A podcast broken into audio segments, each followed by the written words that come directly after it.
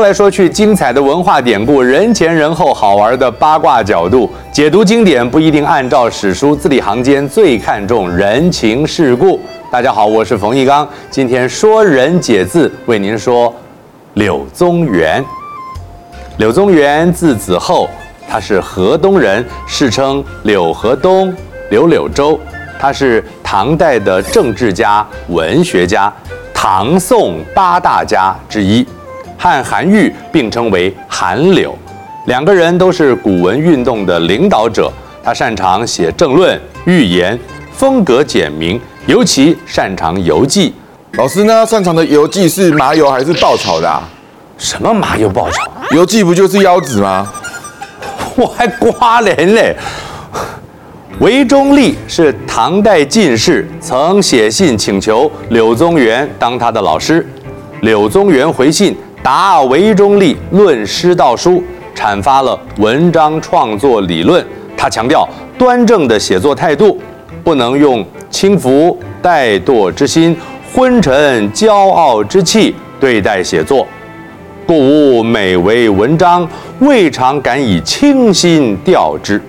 同时，他重视写作技巧，文章要写得含蓄深刻，文气要顺畅。文笔要简洁，他肯定先秦两汉古文，尤其是司马迁。调以轻心，就是对事情采取轻率的、漫不经心的态度。他提出的意见丰富了唐代古文运动的理论，对古文运动是莫大的支持啊。王维两兄弟是柳宗元的好朋友。出身书香世家，文采极好。柳宗元为他们的诗作写序，王室伯仲，唱和诗序，赞美他们有如三国时的应渠、应阳和南朝时的陆机、陆云两对兄弟。老师，你知道应渠跟应阳这两兄弟不能姓什么吗？他们本来就姓应啊，什么不能姓什么？不能姓暗呐、啊，尤其是那个弟弟。什么意思？他姓暗就变按阴阳。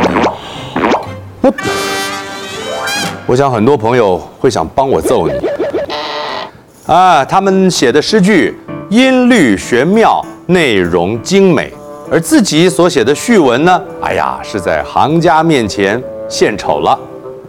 操斧于班影之门，像是在善于工应的鲁班影匠面前耍弄斧头，班门弄斧。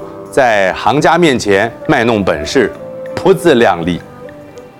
陆文是唐代研究春秋的学者，在当时和后世都很有影响力。陆文过世之后呢，柳宗元为他写了墓表来悼念。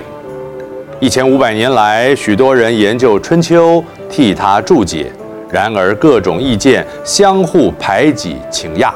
各式各样的研究书籍，处则冲动语，出则汗牛马，多到把那些书收藏在家里会堆满整个的屋子。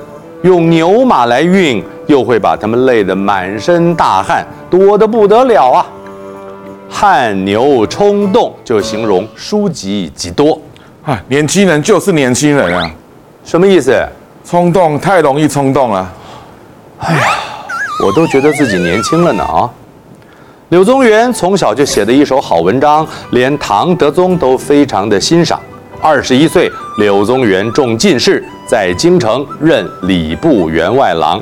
当时他支持王叔文推动政治革新，史称永贞革新。然而失败了，王叔文被迫隐退，柳宗元也受到了牵连，被贬为永州司马。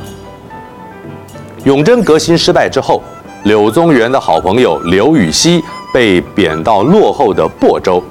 柳宗元想到好朋友还要奉养年迈的母亲，到了那样的地方，不知道该如何过活呀，很替他难过。上书皇帝，要求与刘禹锡调换，也愿意接受造成麻烦的处分。韩愈钦佩柳宗元的义气。为他写的墓志铭当中就提到了这件事。一般人寻常相处，表现融洽，常说要与对方同生共死，一旦真遇上了危难，又翻脸不认人。落陷阱，不依银手救，凡己之又下失焉者。朋友掉落陷阱，不但不救，还去推他丢石头，这种恶劣行径，连禽兽都做不出来，人们却沾沾自喜，庆幸自己没有落难。他们如果听到柳宗元救刘禹锡的事迹，都该感到惭愧。落井下石，趁人危难的时候加以陷害。柳宗元实在是太有才华了，所以我们有两集来说他。我是冯一刚，说人解字，下回见。